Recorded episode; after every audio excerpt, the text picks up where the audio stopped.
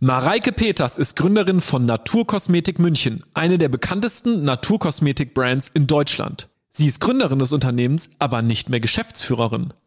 Wie der Prozess für sie war, sich persönlich zu entwickeln und in dem Unternehmen ihren Platz zu finden, erzählt sie uns im Bisfluencer Podcast. Bisfluencer sind Menschen, EinflussnehmerInnen und MeinungsmacherInnen, die uns nachhaltiger beeindrucken als andere Influencer. Woran liegt das? Was treibt sie an? Wir haben herausgefunden, dass es mit einer neuen Haltung, dem Wertebewusstsein zu tun hat. Deswegen machen wir den Wertekompass erfolgreicher Persönlichkeiten sichtbar und sprechen mit ihnen über ihren Werdegang auf der Suche nach Erfüllung und Erfolg. Hallo, meine lieben Zuhörerinnen und Zuhörer. Ich freue mich heute auf eine bestimmt ganz besonders spannende Folge. Leider ohne meinen lieben Hendrik Martens, aber dafür mit der lieben Mareike Peters. Grüß dich, Mareike. Wir haben gerade schon kurz gesprochen. Ähm, ich freue mich total auf die Aufnahme, weil ähm, es gibt wahrscheinlich eine Million ähm, Gemeinsamkeiten und Verbindungen der Vergangenheit unserer unternehmerischen Reise, die wir beide teilen. Darum soll es heute aber gar nicht gehen, sondern eher darum, was dich antreibt und warum du es machst. Aber erzähl uns doch mal kurz, du hast jetzt das Unternehmen NKM, betreibst das zusammen mit deinem Partner. Erzähl noch mal ganz kurz bitte, wie es dazu gekommen ist. Was gab es erstes unter? Du hast gesagt, es gab erst die Inhalte, also die Themen darum. Wie war die Geschichte? Wie hat sich das entwickelt? Also bei mir kommt das Ganze ja eher daher, ich hatte ja früher Unreinheiten oder ich hatte, war nicht zufrieden mit meinem Hautbild. Hatte, also für mein eigenes Selbstbild war ich nicht zufrieden mit meinem Hautbild und hatte irgendwie die Schwierigkeit, dass alles, was ich so am Markt, was es so am Markt gab, dass das bei mir nicht funktioniert hat. Ich aber auch eine Grenze gesetzt habe, alles, was ich so oral einnehmen kann. Da gibt es ja ein paar Sachen, die man ein, also so Tabletten, die man nehmen kann, die aber dann dem Körper irgendwie auch, wenn man dann schwanger wird, dann darf man nicht schwanger werden oder sowas. Den Schritt wollte ich nicht gehen, habe aber am Markt auch nichts gefunden, was halt bei mir funktioniert hat oder was meinen Werten entsprochen hat und habe dann die Selbstrührer-Szene Szene gefunden. Das sind so Leute, die ihre Hautpflege selber herstellen. Das hört sich richtig nerdig an. Ja, ist es auch tatsächlich. Die haben einen krassen Wirkstofffokus. Also sind die Leute, die sagen, alles, was ich kaufen kann, ist nicht 100% das, was mich glücklich macht oder mich zufrieden macht. Und dann die Hautpflege selber machen. Und die haben eben ganz starken Wirkstofffokus. Also Niacinamid zum Beispiel, was in 2021 in aller Munde ist, haben sie schon 2015 alle verwendet, so. Und genau, das war so gegen 2014, 2015 habe ich angefangen, meine Hautpflege selber herzustellen. Und dann in 2018, Ende 2018, habe ich einen Instagram-Account gegründet, nachdem ich mein Diploma in Natural Organic Formulation gemacht habe. Also ich habe so einen Nachweis, also so ein Diploma gemacht, dass ich ähm, Produktentwicklung für Naturkosmetik kann und habe dann angefangen, auf Naturkosmetik München darüber zu berichten, wie ich den Hautpflegemarkt sehe. Weil wenn man ja Produktentwicklung für Hautpflege ist, dann guckt man ja auf den Markt ohne Marketing oder Meinungsbildung, sondern hat so einen sehr objektiven Blick da drauf und kann das ganz anders beurteilen, ist ein Produkt wirklich gut oder nicht. Und dann habe ich eben diese Herstellung von Kosmetik und eben meinen Blick auf den Markt auf Naturkosmetik München geteilt. Und das war auch tatsächlich nur drei Monate oder so. Dann haben die Leute gesagt, hey Mareike, kann ich deine Produkte nicht kaufen? Und dann ja, ging NKM los. Wahnsinn. Also ich, ich weiß nicht, wir müssen jetzt aufpassen, dass wir hier nicht so eine quasi, ähm, weil das ungefähr ist total lustig, weil ähm, die Story von Joanna und mir ungefähr nur für Joanna, dass sie halt andere Themen hatte mit ähm, Fotos und ihren eigenen Blog und Follower und dann das transportiert in Schreibwarenprodukte und die Leute quasi erst die Leute da waren und die Community dann war und dann die Produkte da war und wir quasi intuitiv aus jo, vor allem Joannas Motivation heraus und deswegen wahrscheinlich auch die mit deinem, oh, eigentlich müsste ich lieber mit deinem, äh, mit deinem ähm, Freund und Lebensgefährten sprechen. Wir hätten wahrscheinlich noch mehr, noch mehr Themen. Ähm, und ich das Geschäftsmodell ich irgendwie mit aufgebaut habe, aber die Leidenschaft und die, die, der Antrieb immer von Joanna herauskam, weswegen das der Weg ist, den ich kenne und mit dem ich mich am besten identifizieren kann und quasi immer aus dieser Selbstverwirklichung heraus. Deswegen fällt es mir immer leicht, anderen Menschen zu helfen, die so wissen, ja, was soll ich denn erzählen ja. und was soll ich denn machen und so weiter. Und ich kenne das gar nicht, dass sich diese Frage so stellt, so dieses, ah, was soll ich jetzt für ein Geschäftsmodell? Du wahrscheinlich auch nicht, oder? Äh, nicht unbedingt. Also ich glaube, aber es ist auch so eine Sache, je nachdem, wie das Gehirn funktioniert. Es gibt ja unterschiedlich strukturierte ja. Gehirne und mein Gehirn kann, glaube ich, gut erkennen, wenn da Fehler im System sind. Denken wir immer.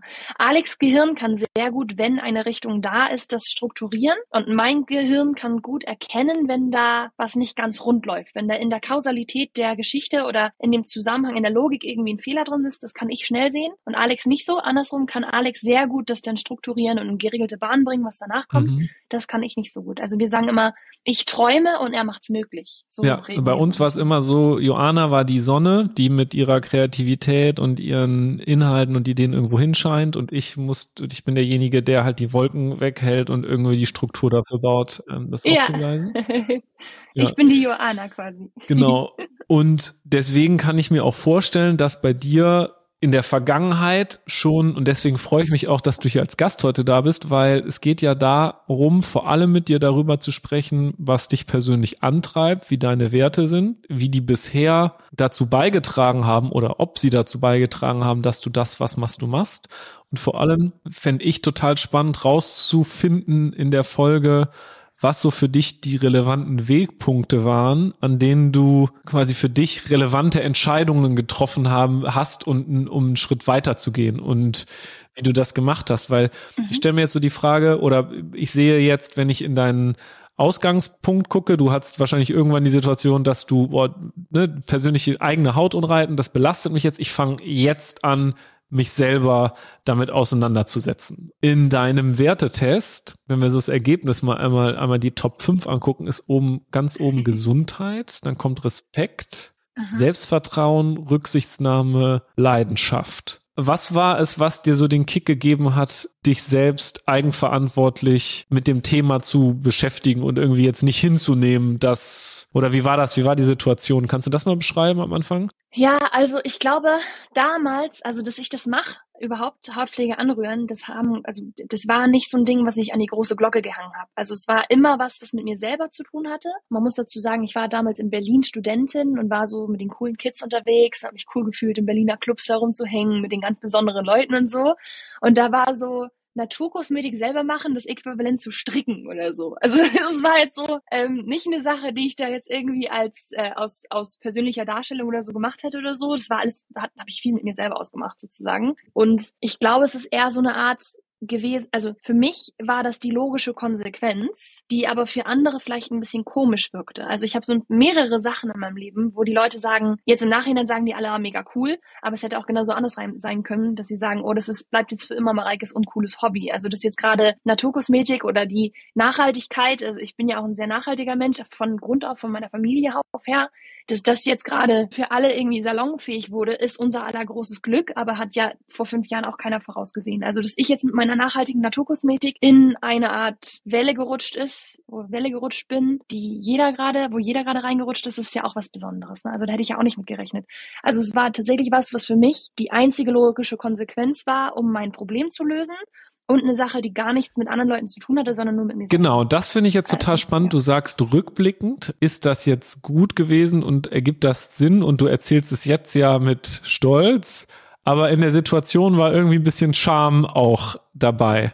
Und jetzt ist ja so meine Frage, weil das finde ich jetzt, jetzt ja schon mal total spannend für alle Leute, die etwas machen, wovon sie aus irgendeinem Grund denken, äh, kann ich das erzählen oder soll ich dem überhaupt nachgehen?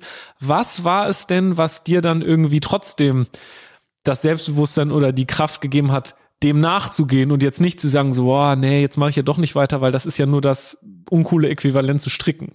Also ich glaube, es waren mehrere Faktoren. Der, der erste Faktor war, ich hatte ein so starkes Redebedürfnis, weil etwas so falsch lief nach meinem Werteempfinden. Also an dem Markt sind gerade Kosmetikfirmen groß geworden, die grundlos nur aus gutem Marketing und nicht aus gutem Produkt heraus groß geworden sind, was ich ähm, schrecklich fand, weil teilweise die Produkte auch einfach falsche Claims hatten. Ich weiß noch, da ist ein Produkt rausgekommen, das für mich ein Trigger war. Da ist ein Produkt rausgekommen, das hieß irgendwie Aloe Cream oder Aloe toll sonst was. Und es hatte nur ein Verdickungsmittel mit Aloe drin, kein einziger Aloe-Wirkstoff. Und es haben trotzdem, es wurde tausendfach verkauft. Und, und da habe ich halt diesen Instagram, ich musste drüber sprechen, was da gerade für ein Quatsch passiert am Markt. So, das war Thema Nummer eins. Also ein innerer Antrieb aus einer aus einem Unfairness-Empfinden eigentlich. Andererseits sage ich immer, ich hätte nichts anderes machen können als Naturkosmetik, weil da meine Leidenschaft liegt. Also ich wusste, ich will irgendwas mit Hautpflege machen, habe damals gedacht, ich will Journalistin werden, deswegen auch der Instagram-Account. Ich, ich schreibe gerne und berichte gerne, Also ähm, Unzufriedenheit, Leidenschaft und dann sind zwei spannende Sachen passiert. Ähm, ich habe ja fünf Jahre Hautpflege selber hergestellt, ohne es irgendwem zu erzählen, weil ich dachte, ich hatte mein Schamgefühl, ich dachte, es ist uncool und habe dann einmal drei Stories hochgeladen auf meinem privaten Instagram-Account, also ich habe einen privaten und einen NKM-Account und auf meinem privaten, also als es den NKM-Account noch gar nicht gab, habe ich auf meinem privaten gezeigt, dass ich meine Hautpflege selber herstelle, aber nicht an die große Glocke gehängt, sondern einfach drei Slides reingehauen in die Story. So, das mache ich. Und ich habe bestimmt 20 Nachrichten bekommen von Leuten, die gesagt haben, oh, wie cool, was machst du da? Und ich hätte erwartet, dass alle sagen, oh, die Arme, das ist ja wie Stricken, wie uncool. Aber das Gegenteil war der Fall. Also die Leute haben gesagt, boah, wie spannend. Und ich glaube, dass immer, wenn jemand eine Leidenschaft hat, die nicht irgendwie, also ich glaube, jeder, der seine Leidenschaft verfolgt, ist cool. Ich glaube, da gibt's kein Uncool. Gutes Zitat. So. Mhm. Ja, teile ich, te teile ich, aber ähm, leider sehen das viele selber nicht so, weil sie das Schamgefühl oder die Zurückhaltung für dieses Leidenschaftsthema, was auch immer es ist, halt haben. Ich glaube aber, also wenn man mal drüber nachdenkt, kennt man irgendwen, der eine Leidenschaft hat, die uncool ist? Ich kenne sogar einen Messerschmied. Ja, also so. Das ist jetzt auch nicht meine Leidenschaft, aber ich find's krass cool, dass es seine ist. Ne? Also ich persönlich sehe das auch so wie du für dich ist Leidenschaft aber auch der irgendwie fünfthöchste Wert. Bei mir auch in meinem, in meiner eigenen Werte, Wertesicht ist das auch sehr weit oben. äh, und ich stelle das auch über vielem und ich finde ja. das auch persönlich immer, ich finde es ist ein hohen Stellenwert, wenn Leute ihre Leidenschaft leben können. Ich habe eben das Gefühl, dass äh, manche das eben, eben nicht so sehen. Aber ähm, deswegen, oder auch denen der Mut fehlt, das auszuleben. Aber da kommen wir wieder auf den Faktor Motivation. Also ich habe das Gefühl, dass nur wenn ich meine Leidenschaft auslebe, ich die gewisse Kraft aufbringen kann, um motiviert zu arbeiten. Jetzt kommen wir auch schon dahin an, an ein paar Themen, die ich gleich auch noch, was ich genau, das wäre jetzt so nämlich meine auch, oder das ist ja wahrscheinlich auch ein Grund eures Erfolges, dass man oder dir das einfach abnimmt und du das ja auch wahrscheinlich gespürt haben wirst in den ersten, in der ersten Phase, dieses Thema, und das wäre jetzt auch meine Frage, wie war das? Wie war so der erste Schritt des, der Wahrnehmung von dir auch nach außen und des, dem, dem Feedback von den Leuten? Was hat das dann mit dir gemacht, als du diese erste Story gepostet hast? Wie war das? Also das war erstmal der Schritt, dass ich gesagt habe, hm, also es hat trotzdem nicht dafür gesorgt, dass ich mein privates Umfeld dafür aktiviert habe. Also ich hatte den Gedankengang, dass ich gesagt habe, also ich weiß noch, meinen Freunden habe ich gesagt, ich mache da was, ich sage euch aber nicht was, ich sag's euch, wenn's cool ist. So, ich weiß noch, ich habe eine Freundin gehabt, die hat mit meinen NKM-Produkten, ich habe ihre Hand benutzt, die hatte die Hand so in so einer Schale, da habe ich ein Produkt reingelegt, ein Bild gemacht, habe gesagt, vielen Dank, dass du hier Model für mich stehst, ich sag dir aber nicht wofür. So. Und dann, ähm, weil mein Gedankengang war, ähm, wenn jetzt mein engster Freundeskreis oder mein Freundeskreis allgemein, die lieben mich ja eh. Also da ist es ja eh egal, bin ich beruflich erfolgreich oder nicht. Die werden es toll finden. Auch meine Eltern, meine Familie, die werden auch immer sagen, oh super, Mareike, du machst dich selbstständig, ist ja ganz toll, was du machst. Mein Ziel war, jemand zu finden oder eine Gruppe an Leuten zu finden, die mich nicht kennen und die das trotzdem cool finden, was ich mache. Und deswegen habe ich auch erstmal Familie und Freunde außen vor gelassen, sondern erstmal nur für mich meinen kleinen Instagram-Account at Naturkosmetik München gemacht. Und dass mein privates Umfeld da überhaupt was von mitbekommen hat, war, das war erst ganz spät. Und das hatte zur Folge, dass ich selber auch keine Scham hatte, ich selber zu sein oder das zu machen, was ich, was ich wirklich machen wollte, weil ich nicht Angst hatte, aber was denken die Leute von mir, die mich wirklich im echten Leben kennen, weil die davon gar nichts mitbekommen haben. Und das ist, glaube ich, ein Tipp, den ich super vielen Leuten geben wollen würde, dass man das gar nicht erst so mit seiner Persönlichkeit verknüpft, also gar nicht auf seinem eigenen Instagram postet oder sich selber so, also dass man gar nicht erst das verknüpft mit dem Privatleben, sondern erstmal das ganz für sich macht und eine Gruppe neue Leute sucht und da eben seine Community aufbaut an Leuten, die unabhängig davon, ob sie ein Lieb haben oder nicht, das Produkt toll finden oder die Sache ja, toll finden. Ja, finde ich, finde ich auch spannend. Das setzt dann ja aber voraus, dass man dieses Leidenschaftsthema, was du für dich ja schon hast und identifiziert hast aus deiner persönlichen Reise schon hat. Was ist denn, wenn wir jetzt nochmal quasi, wenn das jetzt jemand fragen würde, ja, wie finde ich das denn aber raus? Wie war's denn, wie war denn der, ab wann konntest du für dich sagen, dass aus diesem Thema ähm, eine Leidenschaft, also ne, was ist quasi der, wann ist der, wie kann ich jetzt für mich rausfinden, wenn ich noch meine Leidenschaft nicht gefunden habe? Wie, wie kann ich das jetzt rausfinden? Was würdest du irgendwie den Prozess rück, rück, rückblickend beschreiben? Ich glaube, das weiß jeder innerlich schon, aber das ist so bewölkt von äußeren Einflüssen. Also äh, das ist immer, wenn man irgendwie im Laden mit Leuten spricht und die sagen, oh, es ist so toll und ich bin hier so gerne und ich folge dem so gerne, ich äh, will auch sowas machen, ich weiß aber nicht was. Dann sage ich, wenn jetzt alles egal ist, Geld und Ansehen und wie viel, was, also was daraus rausspringt für dich oder keine Ahnung, wenn es alles egal wäre, was würdest du dann machen? Und dann würd, sagen immer Leute, ja, das aber. Dann wäre ich Schuhdesigner, aber, ne, so. Aber dann ist es für die Schuhdesigner. Also ich habe ja mit NKM, ich bin selbstständig gegangen in einer Zeit, wo ich eigentlich von NKM gar nicht hätte leben können. Und da habe ich zu Alex gesagt, Alex, selbst wenn es so ist, dass du der Hauptverdiener dieser Familie bist und ich hier nur die zu Hause bleib, ich mache den Haushalt und mache mein NKM, dann bin ich schon zufrieden. Also es ist mir eigentlich egal, wo, also im Endeffekt, man arbeitet darauf hin, dass es immer größer wird, aber es geht da nicht darum, wie viel Ansehen bekomme ich damit oder wie viel Geld bekomme ich damit. Es geht immer darum, das ist genau das, was ich in diesem Moment gerne machen möchte. Und, und deswegen bin ich halt so früh in die Selbstständigkeit gegangen, als NKM das noch gar nicht abgeworfen hätte, meinen Leben zu finanzieren, weil ich gesagt habe, das ist der Sweet Spot dessen, was ich gerne tun möchte, unabhängig von den ganzen äußeren Einflüssen wie Geld und Ansehen und was weiß ich. Ne? Also so, man muss sich vorstellen, jetzt, jetzt ist nachhaltige Kosmetik, sagen Leute, ah oh ja, das ist genau das, was gerade richtig ist. NKM ist gestartet, bevor das alles richtig war. Ne? Also so, äh, wo ich nachhaltige Hauptpflege gemacht habe, die haben gesagt, ah, oh, du, ne, du, viel Spaß, du. So, ich wurde überhaupt nicht ernst genommen, ne? Aber das war alles nicht wichtig dann. Ähm, ja, danke auch dafür, finde ich, finde ich enorm, ähm, finde ich enorm spannend. Das führt mich auch zu der nächsten Frage, die so ein bisschen dahin geht, hast du denn du sagst, du hast, du sagst, wenn du mit Menschen sprichst und dann diese Frage auch stellst, so ja, stell dir mal vor, alles wäre erlaubt, es gäbe keine Limitation und keine Angst und etc. Was würdest du dann machen? Hast du denn selber oder kennst du selber Ansätze oder hast du schon mal irgendwie auch für dich was gemacht? Oder ich meine, bei dir ist es ja klar, aber was ist auch Leute, die, die vielleicht das nicht so klar spüren können? Ne? Also ich bin immer großer Fan von so, ne, Kindheit, Jugend, Erfüllung, Spaß, Flow, was hast du gemacht? Und ich habe tatsächlich schon auch öfter mit Leuten gesprochen, die gesagt haben, ich habe gar nicht so viel gemacht. Ich kann es gar nicht so genau sagen. Was würdest du so jemandem jetzt aus deiner persönlichen Erfahrung und Geschichte heraus äh, sagen? Wieder die Gehirnstruktur. Ich würde versuchen, ich würde äh, mit dem so realistische Punkte aus dem Leben durchgehen. Ich denke immer meine beste Freundin. Meine be beste Freundin Nessie, die würde von sich immer selber sagen, ha, ich mache doch gar nicht so viel, mein Leben ist doch gar nicht so spannend und so. Und wenn sie mir dann aber erzählt, was sie alles macht, sage ich, boah, das ist so spannend, was du alles machst. Du siehst es halt nur nicht selber, weil es für sie selbstverständlich ist. So. Ich würde die zwei Sachen machen. Ich würde rausfinden, was kommt dir vielleicht selbstverständlich vor, ist aber eine ganz große Besonderheit, weil jeder lebt ja sein Leben so von innen heraus. Also jeder hat sein Leben ja erlebt. Und ob das im Vergleich zu jemand anderem vielleicht was Besonderes ist, empfindet man ja ganz oft gar nicht so, weil das für einen ja selber ja normal ist. So. Und ich habe ähm, für mich herausgefunden, meine, meine Gehirnstruktur ist schon so, dass ich komische Sachen mache, in Anführungsstrichen, das aber selber gar nicht merke. Also ich bin mit 16 ins Ausland gegangen, nach Brasilien, in, in ein Land, wo ich keine, die Sprache nicht konnte oder so. Und erst im Flugzeug dahin ist mir aufgefallen, ah, was machst du denn jetzt, wie, wie verständigst du dich denn jetzt? Also mein Gehirn funktioniert so und dass ich außergewöhnliche Sachen mache, ohne dass ich das überhaupt selber als so wahrnehme. Und so, da gibt's ja ganz andere, mein Alex zum Beispiel, der mag das gar nicht so neu träumen oder neue Welten erfinden. Was er sehr gerne mag, ist so, kon so komplexe Probleme lösen. Und das ist auch eine Art, wie ein Gehirn funktioniert. Oder meine, meine Nele, die unseren Einkauf macht, die, die hat, die findet die Erfüllung da drin, nicht das zu machen, was ich mache, also gründen, sondern die findet die Erfüllung da drin, viel, viele verschiedene Stränge miteinander zu kombinieren und dann komplexe Zahlenprobleme in Excel irgendwie aufzubauen, sodass am Ende dann Sinn draus kommt.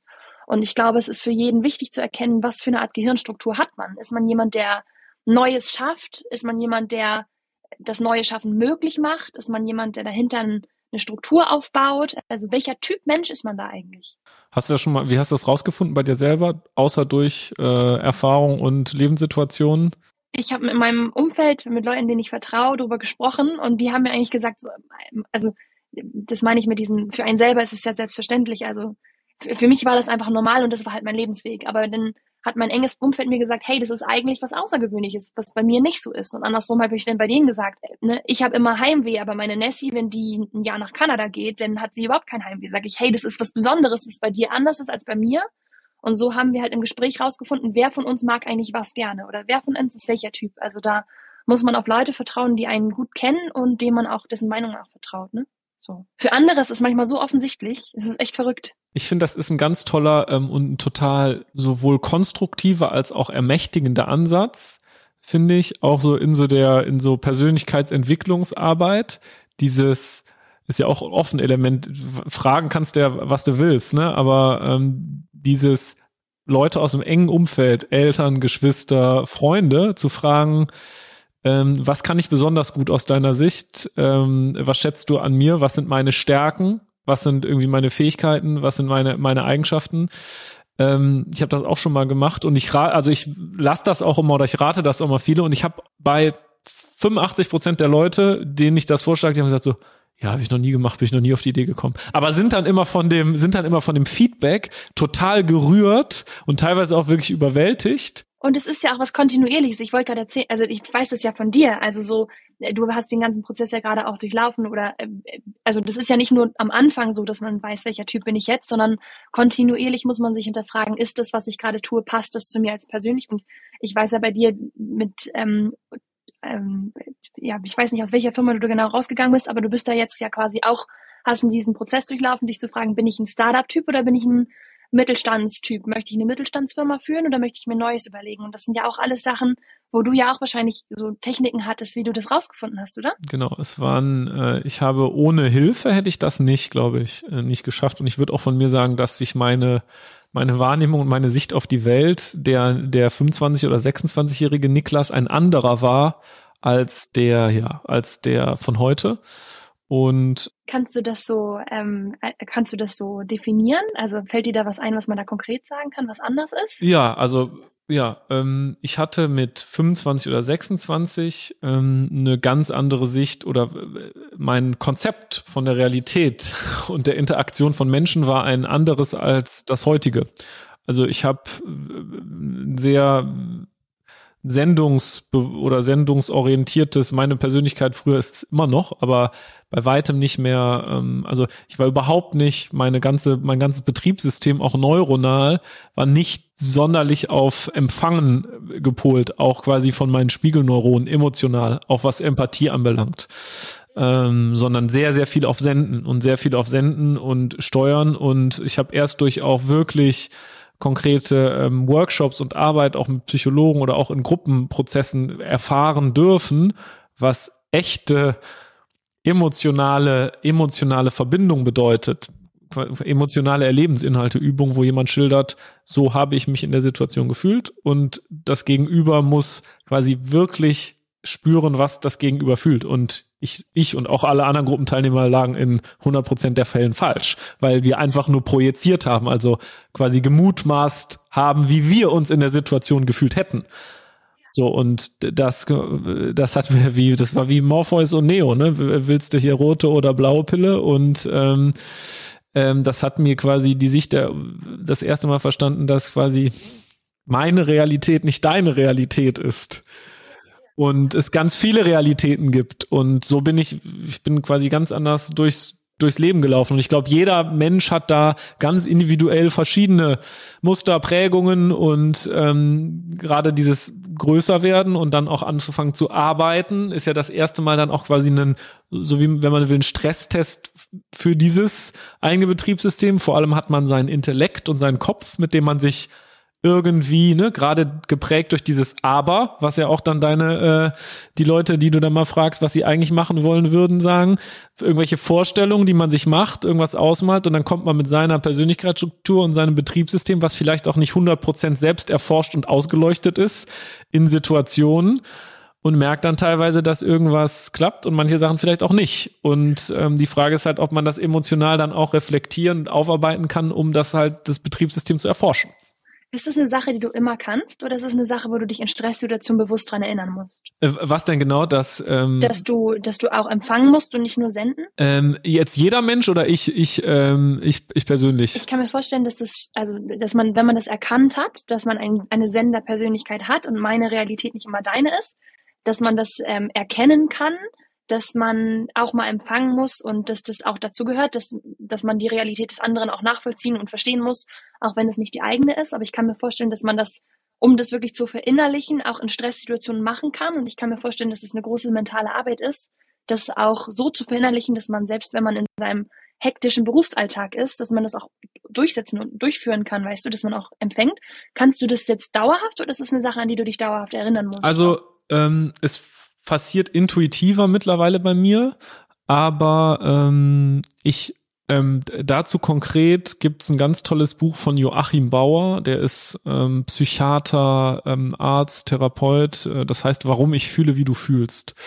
Und das ähm, legt quasi die wissenschaftliche Grundlage von Spiegelneuronen und quasi die, die, die quasi die Grundlage von äh, Empathie und Gefühle wahrnehmen, äh, erläutert das. Und das war eins der ersten, der, ersten, der ersten Bücher, die mir mein Coach auch in so einem oder mein äh, Psychologe, bei dem ich ein so ein Jahresprogramm gemacht habe, nahegelegt hat. Und er meinte auch so, Oton, als ich das dann auch sehr in diesem Seminartag festgestellt habe und auch sehr niedergeschlagen davon war, weil mir irgendwie das klar geworden ist, meinte er, Hein, das ist gar nicht so schlimm. Ähm, das kann man lernen. Ähm, und diese Spiegelneuronen, das ist halt so, dass die sich auch gerade so in dieser frühkindlichen Prägung zwischen 0 und so sechs Jahren bauen die quasi bauen, sind diese synaptischen Muster, ne, legen sich ganz starr an und bauen sich dann irgendwann sukzessive ab. Ähm, und die determinieren natürlich, wie so dann in bestimmten Situationen ähm, Botenstoffe ausgeschüttet werden, so dass ich eben spüren kann, was bei dir passiert. Man kann aber halt durch Arbeit dazu beitragen, dass die wieder so ein bisschen mehr befeuert werden. Ne? Aber wenn ich das Bewusstsein dafür nicht bekomme, dass es so ist, dann werde ich ja nie in die Situation kommen. So und deswegen ist mir das war jetzt schon Arbeit und ich kann das viel viel viel besser und mittlerweile auch intuitiver. Bin ich jetzt der Beste? Bin ich jetzt prädestiniert dafür? Coach zu sein oder Psychologe zu sein und therapeutisch zu arbeiten oder wahrscheinlich nicht. So. Aber das ist ja auch wieder rauszufinden, welcher Persönlichkeitstyp man ist, oder? Also genau. das ist ja auch ein äh, super spannender Teil, um zu gucken, was will ich beruflich machen oder wie komme ich zu meinem beruflichen genau. Ziel, ist rauszufinden, was für ein Typ Mensch ist man eigentlich. Und wenn du rausfindest, also ich würde auch sagen, ich bin Sendertyp. Und wenn du sagst, du bist auch ein Sendertyp, ist es erstmal schon mal eine Sache, die wir gemeinsam haben als Gründer. Und zweitens auch eine Sache, wo es auch toll ist zu erkennen, dass man zu dieser Persönlichkeitskategorie gehört und die einem bestimmt dann auch hilft im Alltag, wenn man, also mit dieser Erkenntnis kann man ja auch arbeiten. Genau. Ähm, ganz genau. Und ich finde, das ist halt daneben diesen, diesen, ähm, das ist eins der weiteren wichtigen Themen, was du jetzt für mich schon sehr, sehr verkörperst. Da wäre jetzt auch meine Frage, das finde ich total spannend, um jetzt quasi aus der Vergangenheit, und ich fand das schon mega, mega wirklich greifbar, also vielen Dank schon mal, so ins Hier und Jetzt und auch so ein bisschen was die aktuellen Themen sind, weil ich kann mir halt vorstellen, auch nach der Erfahrung, die ich jetzt unternehmerisch gemacht habe, dass es für dich wahrscheinlich auch nicht immer ähm, leicht ist, weil natürlich jetzt das Unternehmen wächst und es bestimmte Anforderungen an das Unternehmen gibt, es kommen Strukturen, das Ganze wird größer. Ähm, wie gehst du denn damit um? Also wie gehst du mit deiner eigenen Funktion rum, mit deiner Rolle? Kannst du jetzt genau sagen, ich möchte das und das und das machen, das bin ich und die Rolle will ich hier einnehmen? Ähm, wie ist so da der, kannst du uns da mal teilhaben lassen, wie da der aktuelle ähm, Stand ist und wie du damit umgehst? Also ja, ähm, das ist sehr ein, ein, sehr aktuelles Thema. Aus dem Grund, ähm, also viele Leute wünschen sich zu gründen und denken nur so weit, dass sie sagen, was wäre denn, wenn es das gibt? Und wenn das denn wirklich passiert und das klappt und es gibt's dann, dann musst du dich ja fragen, okay, und jetzt? So, wie geht's jetzt weiter? Und ich lese da gerade ein ganz spannendes Buch oder ich glaube, also ich höre es als Hörbuch. Ähm, das heißt From Founder to CEO weil das zwei verschiedene Kopfarten sind. Also der, der Gründertyp, der sagt, hey, ich bin mit wenig zufrieden, ich gehe ein hohes Risiko ein, ich stecke da viel Energie in eine Sache, also wie, wie ein Schneemann. Also ich, ich baue den ersten Schneeball und roll die ersten Meter so ähm, und roll da jetzt erstmal und guck, ob das überhaupt ein Schneeball wird und ob da jemand anderes mit mir rollt und so. Äh, das ist ein ganz anderer Typ als der CEO, der dann sagt, hey, ähm, hier ist ein Schneeball und ich roll den und ich gucke, ob ich den zweiten Ball drauf mache und ich führe Leute und ähm, in diesem Prozess befinde ich mich gerade, dass ich rausfinde, bin ich das und passt das zu mir? Ähm, vor allem, weil ich jetzt festgestellt habe, also was ich glaube ich gut kann, ist Leute enablen, also dass ich ich habe ein großes Vertrauen in die Fähigkeiten anderer Leute. Das heißt, mein Team läuft sehr eigenständig, weil ich fest daran glaube, dass wenn die wenn deren persönliche Ziele und die Unternehmensziele übereinstehen, sind die ja nicht, bin ich nicht unbedingt schlauer als die und die sind Experten in ihrem Gebiet und die machen das schon das Beste, was sie machen können. Trotzdem ist es so, dass Geschäftsführung bedeutet, dass man Mitarbeiter entwickeln oder Mitarbeitende entwickeln muss. Und das ist eine Sache, da habe ich gar keine Erfahrung mit. Bin ich da die richtige, die Geschäftsführung zu übernehmen in einer Firma, wo es darum geht, die Mitarbeitenden zu enablen, dass die sich weiterentwickeln? Und diesen, in dieser Phase befinde ich mich gerade. Ähm, meine Lösung war jetzt so, dadurch, dass ja Alex und ich unsere Arbeitsteilung haben, dass das zu Alex sehr gut passt. Also Alex kann, ist, ist vage vom Sternzeichen und auch vom Typ. Also er kann sehr gut Konflikte ausgleichen, Unzufriedenheiten erfühlen und dann auch ausgleichen. Er kann, wenn bei den Leuten irgendwie das Bedürfnis entsteht, ich muss mich irgendwie weiterentwickeln oder ich komme da irgendwie in meine Grenzen, kann er sehr gute Leute leiten. Zu mir als Typ passt es aber vielleicht nicht ganz so und deswegen habe ich jetzt auch letzten Freitag erst die Geschäftsführung abgegeben, komplett an Alex. Und meine Funktion, also ich habe genau das hinterfragt, was du gerade sagst. Also ich habe mir überlegt, bin ich diejenige, die die Leute weiterentwickeln kann? Nein, aber ich bin die fürs Herz. Also ich, ich bin die, die dann mit jedem auf dem Sofa sitzt und wir kuscheln und sagen, ah, es ist auch mal irgendwie blöd oder oh, ich fühle das und das. Und ich bin eher so die Weiche, die mit den Leuten über ihre Herzprobleme sprechen. Und Alex ist eher der, der die Weichen stellt und sagt, hey, das ist hier eine Entwicklung, das sind die Grenzen sozusagen. Und äh, seit Montag, heute ist Dienstag, wo wir sprechen, seit Montag bin ich in meiner Gründerfunktion und überlege mir die Vision, also gehe mit den Leuten ins Gespräch und überlege mir, was, was ich mir vorstellen kann, kann für den Bereich, was den Bereich nochmal weiterentwickeln könnte. Und was äh, gleicht es ab mit dem, was die sich vorgestellt haben, hey, so und so möchte ich meinen Bereich entwickeln. Und bin dann eigentlich eher jetzt wie diese Gründerfunktion zurück im Unternehmen, also nicht from Founder to CEO, sondern bleibe diese Gründerin, dieser, Ge dieser Gründungsgeist in einem Unternehmen, was eigentlich schon fast den Mittelstand erreicht hat. Und das ist ganz schön lange Antwort auf deine kurze Frage, aber genau das, was mich gerade beschäftigt hat und eben das Fazit.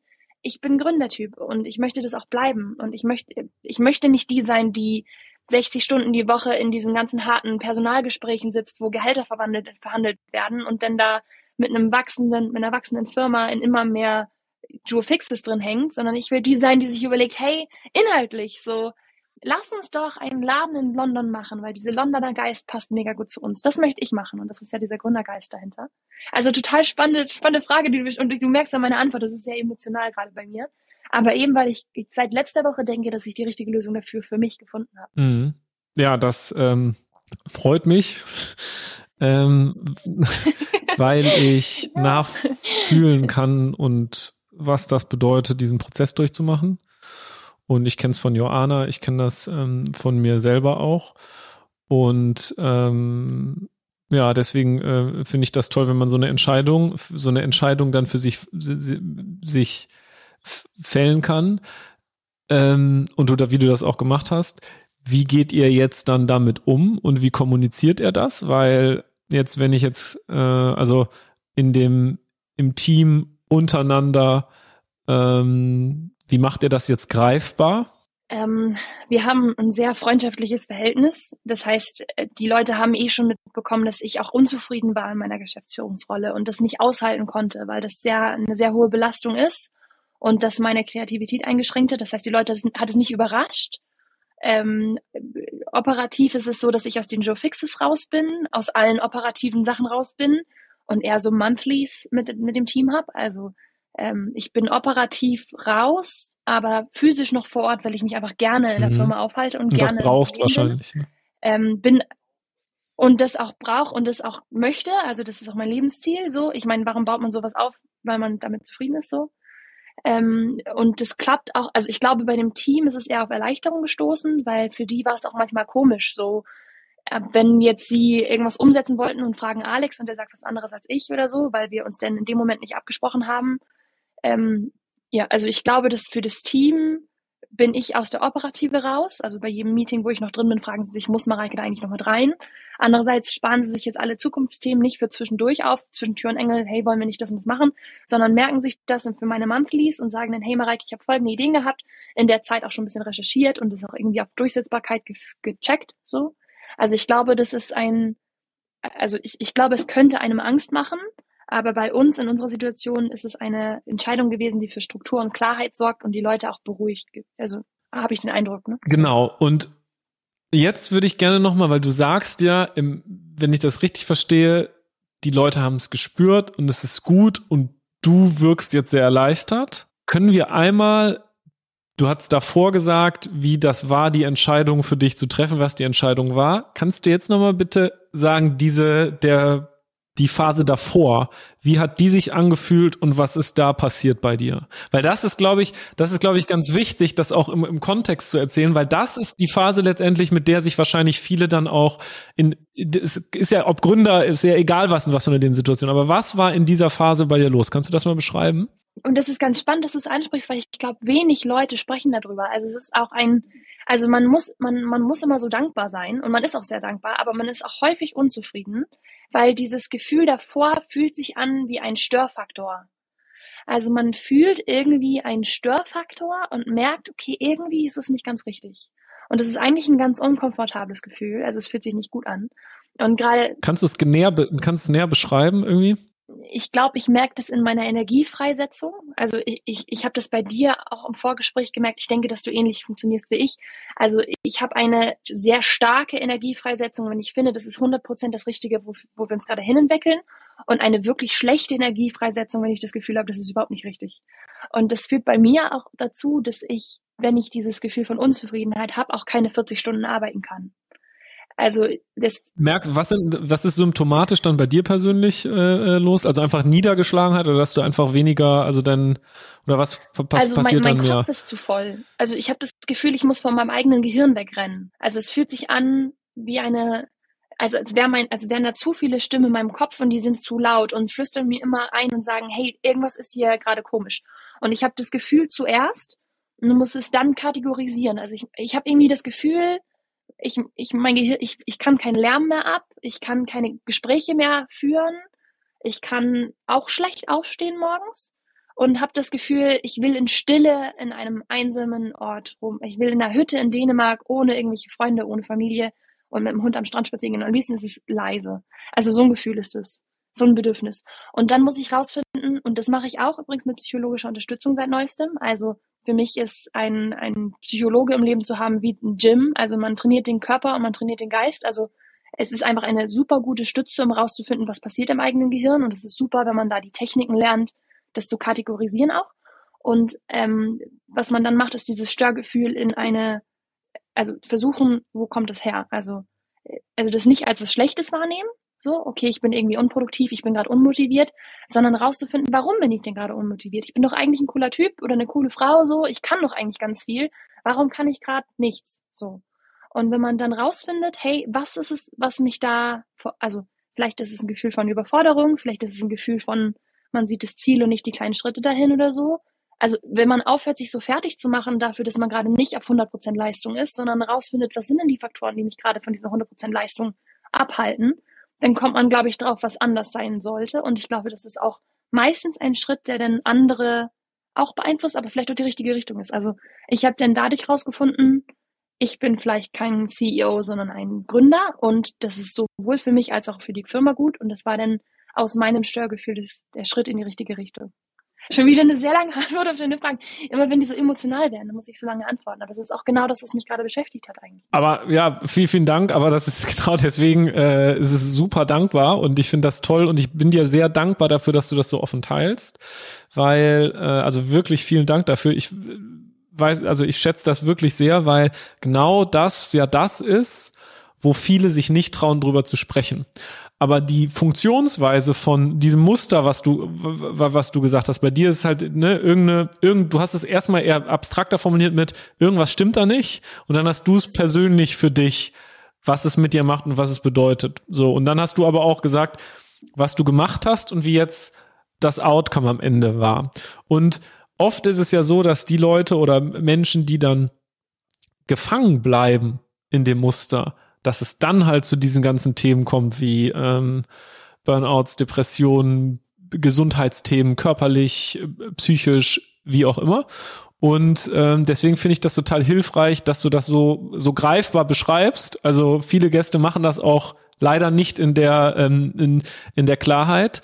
Und das gilt ja auf der einen Seite finde ich es halt wichtig, das nicht nur bei Themen zu machen, wo man diesen Frust spürt oder wo irgendwas nicht stimmt, sondern auch in die andere Richtung, wo quasi die, wo du ja sagst, so, was, was sind die Stärken und was sind die Gründerthemen, wo du in deinem Sweet Spot bist, das damit gleichermaßen zu tun. Ähm, und finde das hilfreich, ja.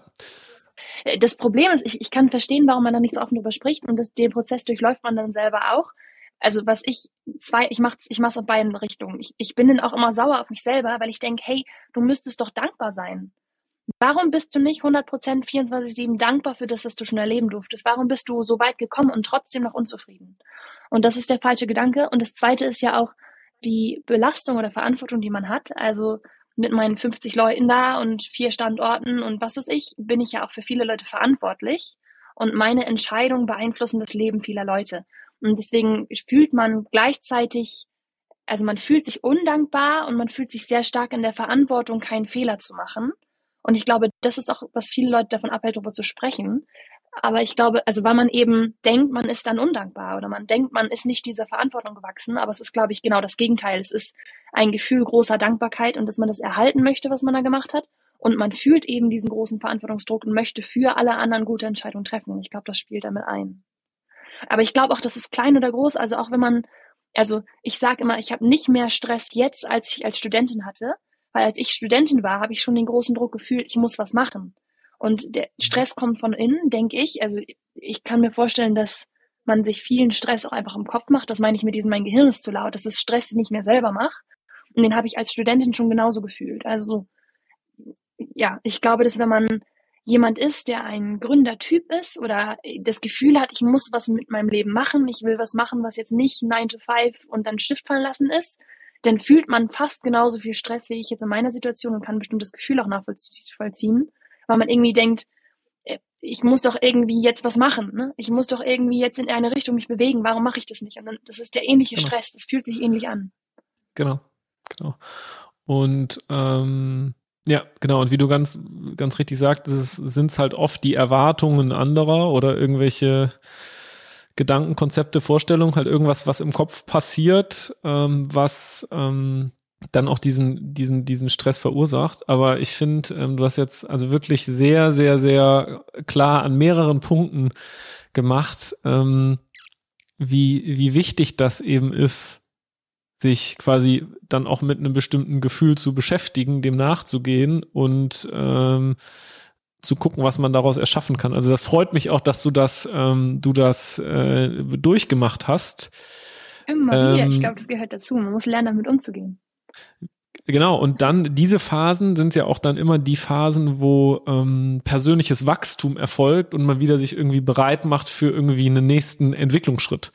Und ähm, das hört ja auch nie auf. Also dann kommt es halt irgendwann wieder und dann passiert irgendwas wieder und ein anderer. Bei mir war es beispielsweise dann auch nochmal so, als die Kinder oder das, das erste Kind irgendwie in unser Leben getreten ist, dass ein komplett neue Gefühlsdimension in einer ganz, in einem ganz anderen Spektrum. Also wenn man das jetzt quasi wie so ein, so ein Bild oder sowas malen würde, ist wieder ein komplett neue, oder wie so auf einer Landkarte ein komplett neuer Landteil dazu gekommen, den ich in der Form noch gar nicht kannte, der aber natürlich auch für mein Gesamtleben enorme Auswirkungen hatte und auch Priorisierungen und, und äh, wo ich viele Dinge einfach komplett ähm, überdenken musste und das passiert halt im Leben und äh, die Frage ist halt, wie man, wie man für sich damit in, in seiner persönlichen Entwicklung ähm, umgehen kann und ähm, was, was man für sich daraus macht. Und ich finde halt, du hast toll, ähm, ja, da toll deinen deinen Weg beschrieben. Also vielen, vielen, vielen Dank, äh, Mareike. Finde ich echt, das hat, äh, war sehr, sehr, sehr, ähm, ja, sehr anschaulich. Also wirklich, ich glaube, das wird ganz, ganz, ganz vielen Menschen, die sich das anhören, sehr, sehr helfen und super, super Zugang ermöglichen. Das freut mich. Ich habe auch großen Respekt davor. Also ich glaube, Erziehung ist das Größte. Also ich denke jetzt gerade, wenn ich irgendwann Kinder habe oder die Situation, in der ihr beide seid. Also ich glaube, es gibt keine schwierigere Aufgabe, als ein Kind großzuziehen. Und ich glaube, es gibt keine größeren Schwankungen, die man da. Man fühlt ja unglaublichen Stolz und man fühlt auch unglaubliche Ängste. Und ich glaube, da, da, da bin ich sehr aufgeregt auf die Zeit. Weil man ja so, das geht ja um ein anderes Wesen. So. Dann hört der ganze Egoismus auf und man muss sich um wen anders kümmern. Also. Ja. Das ist ja. das ähm, für mich persönlich in dem Kontext war gar nicht mal, und das finde ich auch teilweise, also ich jetzt nicht, aber rauszufinden, diese Ängste und Sorge, bevor die Kinder da waren oder auch der erste da war, war das für mich auch vorhanden und abstrakt, so wirklich so, äh, kann, kann ich also auch so wirklich um die reine Gesundheit und das Ganze. Aber das war für mich nach zwei, drei Tagen, weil irgendwie, ich glaube, so die Natur da so, ein, so, ein, so, so, so Systeme vorgesehen hat. Das war für mich ganz schnell in so eine ganz normale Selbstverständlichkeit übergegangen, auch in der Erziehung und in dem äh, äh, Verhalten den, den Kindern gegenüber, weil ich einfach die so sehr liebe und so eine tiefe Verbundenheit da spüre, war das für mich auch gar nicht so eine, so ein Fragen nach so Erziehungsmethoden oder sowas, was für mich persönlich der größte, die größte Herausforderung war und auch zusammen mit meiner Frau gemeinsam. Bei uns in unserem, in unserem Wertegerüst ist eben das Thema Selbstbestimmung und Selbstverwirklichung enorm wichtig, weil wir halt das, was wir machen, leidenschaftlich machen und wir fühlen uns halt auch nicht wie, als würden wir arbeiten, sondern wir machen halt einfach unsere Themen, die uns antreiben, so. Und dass das einfach in der Form nicht mehr geht und ein, aber auf einmal etwas von der Wichtigkeit, was genauso, was nie, nie so vorher da war, aber von der, von der Rangfolge etwas genauso Wichtiges da ist, oder das ist ja auch die Frage, oder Wichtigeres, genauso Wichtiges, ähm, wo auf einmal Konflikte entstehen. Und Konflikte mit für einen selbst und die Frage, wie wichtig ist mir meine Selbstverwirklichung denn noch, wie kann ich das leben in der, in der Partnerschaft? Das ist eine komplett neue Dimension, die dazugekommen ist. Ähm, aber du sagst du was ganz Spannendes, weil deswegen sagt man ja auch, dass das Unternehmen das erste Baby ist, weil was sagt, also du hast mir jetzt erzählt, dass man denn gar nicht so darauf vertraut, was hat man alles in Büchern gelernt, sondern die, wie man denn tatsächlich mit dem Kind umgeht, ist eine Mischung aus gesundem Menschenverstand, Wertesystem und Motivation. Und also im Endeffekt ist ja genau das, wie man auch eine Firma führt. Also das Allermeiste, was man macht, macht man aus, also die Regeln oder die, die, die Wende ist das Wertesystem, die Motivation ist der eigene Antrieb, der ist bei dir Selbstver Selbstverwirklichung. Und viel macht man dann mit gesundem Menschenverstand, den man sich irgendwie mal, wie müsste das richtig funktionieren? Und dann überlegt man sich, na gut, so und so ist es. Und es passiert auch stark äh, einfach im Wege. Und so ist es wahrscheinlich bei der Kindererziehung auch. Und so erlebe ich auch Unternehmertum. Man kann ganz viel mit dieser Mischung aus Wertesystem, äh, den eigenen Motivationsfaktoren und dann quasi den gesunden Menschenverstand machen. Ne? So denke ich. Also so, so funktioniert bei mir das Unternehmertum, dass ich halt anhand dieser drei Faktoren meinen Weg bahne. So. Und da ist das Wertesystem super wichtig, wo wir heute drüber sprechen. Also mein Wertesystem ist, glaube ich, ich sage hier, wir machen wertebasierte Unternehmensführung. Ne? Also so, äh, das ist bei uns ein ganz, ganz wichtiger Faktor. Und was ich eben noch sagen wollte, was mir eben noch einfiel, was, was du, glaube ich, auch beschrieben hast, ist, ich finde, Wachstum ist nicht linear. Also hm man merkt so, also jetzt gerade habe ich ja jetzt letzte Woche Freitag mal diese Entscheidung getroffen, dass ich nicht in der ähm, Geschäftsführung bin. Das fühlt sich jetzt, du sagst, ich wirke erleichtert. Ich fühle mich auch sehr erleichtert. Ich habe das Gefühl. Davor ging es bei dir gefühlt bergab in der Kurve wahrscheinlich. Genau, ja. Und es ist so, man, man erwartet, also ich finde, das, man fühlt es so, also es ist immer dieser Druck, der sich aufbaut. Irgendwie bin ich unzufrieden, irgendwie passt es nicht ganz. Und dann findet man die Lösung und dann findet, fühlt man ganz große Erleichterung, hat das Gefühl, man hat die nächste Ebene geschafft. Und dann ist man für eine Weile erleichtert, bis dann dieses nächste Druckgefühl kommt. Und das ist diese, diese Wellen der Weiterentwicklung. Ne? Und ich glaube, wenn man das auch als solche erkennt und nicht immer denkt, oh, warum bin ich schon wieder unzufrieden, sondern das als Wachstumspfad erkennt, das hilft, glaube ich, jedem. Also ich glaube, das ging bei mir los im Studentenalter oder vielleicht noch viel früher, wo ich dachte, oh, irgendwie ist dieser Druck da. Und dann macht man die nächste Ebene und dann kommt der Druck wieder. Ich glaube, das ist für jede Person oder jeden Zuhörenden hier auch anwendbar wie man sich denn fühlt in dieser Weiterentwicklung. Vielen, vielen Dank, wirklich. Also ähm, ja, dank dir wirklich vielmals, Mareike. Das war, äh, hat großen, großen Spaß gemacht. Ich ähm, wird jetzt, ich freue mich, ähm, ich freue mich auf das Feedback aller, die hier ähm, zugehört haben. Was möchtest du noch irgendwas, möchtest du noch irgendwas loswerden auf die letzten, äh, auf die letzten Meter? Äh, nur, dass ich jetzt anfangen werde, jede deiner Folgen anzuhören, weil ich glaube, dass du gute Fragen stellst. Also ich glaube, es war ein sehr, sehr guter Podcast und ich bin auch sehr gespannt auf die Folge mit Kai Pflaume. ja. ja, also es bleibt aufregend bei Biss-Influencer. Bissfluencer. Dank dir vielmals, Mareike. In diesem Sinne auf Wiederhören ähm, und bis äh, wir sprechen uns ganz bestimmt nochmal. Und äh, alle, die sich die Folge anhören, gibt uns Feedback, folgt Mareike mal und dann ähm, Dankeschön. Danke euch. Tschüss.